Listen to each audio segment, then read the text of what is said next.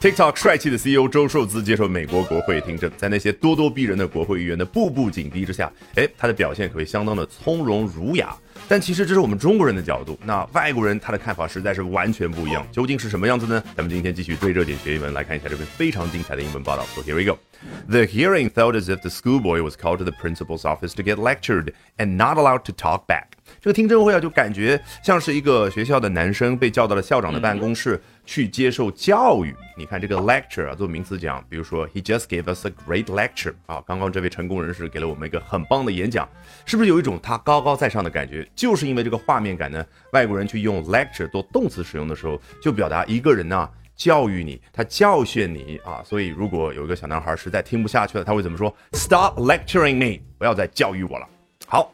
At times, Chu asked the committee chair for time to respond, but the chair refused, giving the floor to the next congressperson instead. 哦，有的时候这个 Chu 啊，就新加坡的那个拼音表达的是周啊，这用姓去代表周受资啊，他的这样的一个人物，他呢就问这位委员会的主席问要什么东西啊？啊，要的是时间去做出回应，就是有的时候。你问了一个问题，你给我一点时间，我来回答。But the chair refused，但是这个主席呢拒绝了。然后 giving the floor to the next congressperson instead，而是把整个这个地板就给到了下面一位要去发言的国会议员。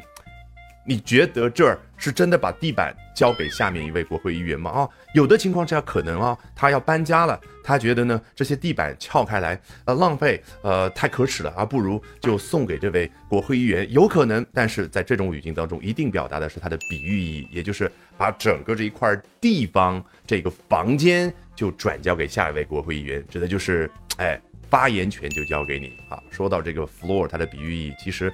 还有与之相搭配的其他的一些动词可以去使用，比如说啊，老是有一个人要插嘴，对不对？那我在发言的时候，我就会说，Excuse me, stop interrupting me. I have the floor.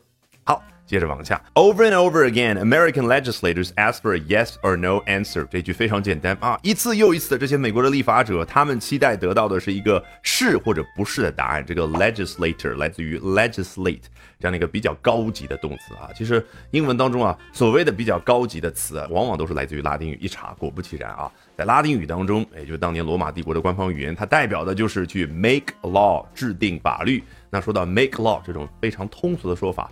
美国人、英国人难道不用吗？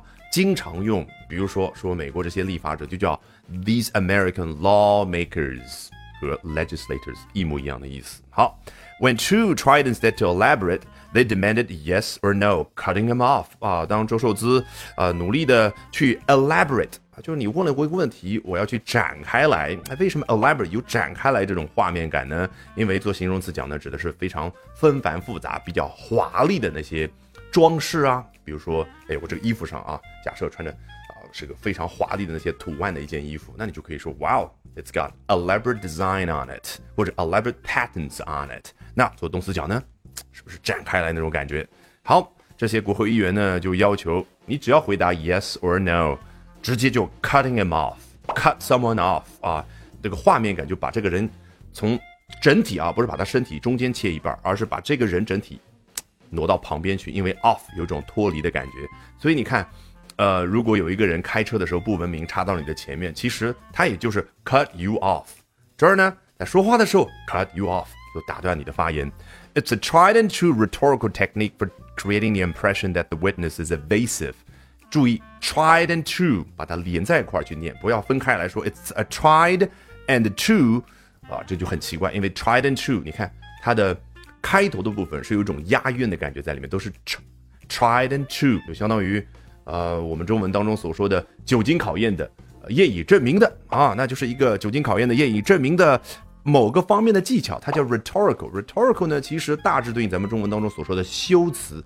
你想想，我用比喻等等各种方式去修辞的时候，是不是要去从情感方面去强化、去烘托？所以英文当中有一个说法叫 rhetorical question，就一个人提了一个问题啊。他并不期待你直接回答这个问题的时候，这个问题就叫 rhetorical question。你可能听了还是一头雾水。我举个简单的例子，比如说我们公司啊有位新来的员工，他十二点钟才来办公室，而我们上班时间是九点钟。那这个时候他刚进来啊，我比较阴阳怪气的跟他说：“哎，小王啊，呃，现在几点钟了？”如果这个小王情商比较低，他会说：“哦，呃，周老师，现在十二点。”大部分人不会。大部分人就知道，OK，你不是期待我要回答你这个问题，其实就是啊，我懂的。对这样的你懂的，用来去强化某一种观点、某种感情的一种问题，老外呢就把这个问题叫做 rhetorical question。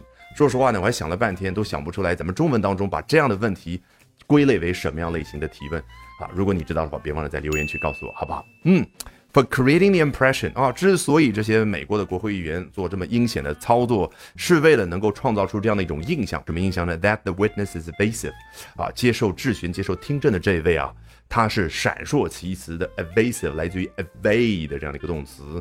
比如说要避税叫 evade taxes 啊，避开。所以 evasive 一个人他的眼神就是这个样子的 啊，evasive eye contact 或者 evasive eyes，有了这个画面感，你就知道一个人闪烁其词的那个样子是什么样子。好，那么。我们接下来按照我们的老习惯裸听一遍，效果一定完全不一样。The hearing felt as if the schoolboy was called to the principal's office to get lectured and not allowed to talk back. At times, Chu asked the committee chair for time to respond, but the chair refused, giving the floor to the next congressperson instead. Over and over again, American legislators asked for a yes or no answer. When Chu tried instead to elaborate, they demanded yes or no, cutting him off. It's a tried and true rhetorical technique for creating the impression that the witness is evasive. 好，如果喜欢我讲各种有趣的英文知识，一定要记得关注我的微信公众号 Albert 英语研习社啊，Albert A L B E R T。接下来连续三晚，每晚的八点钟，我将通过免费直播公开课的形式和大家去分享，究竟怎么样能够通过啊这些时下的热点话题，高效的啊去啊提升自己的阅读水平的同时，提升自己的口语和听力水平啊，只需要关注我的微信公众号 Albert 英语研习社。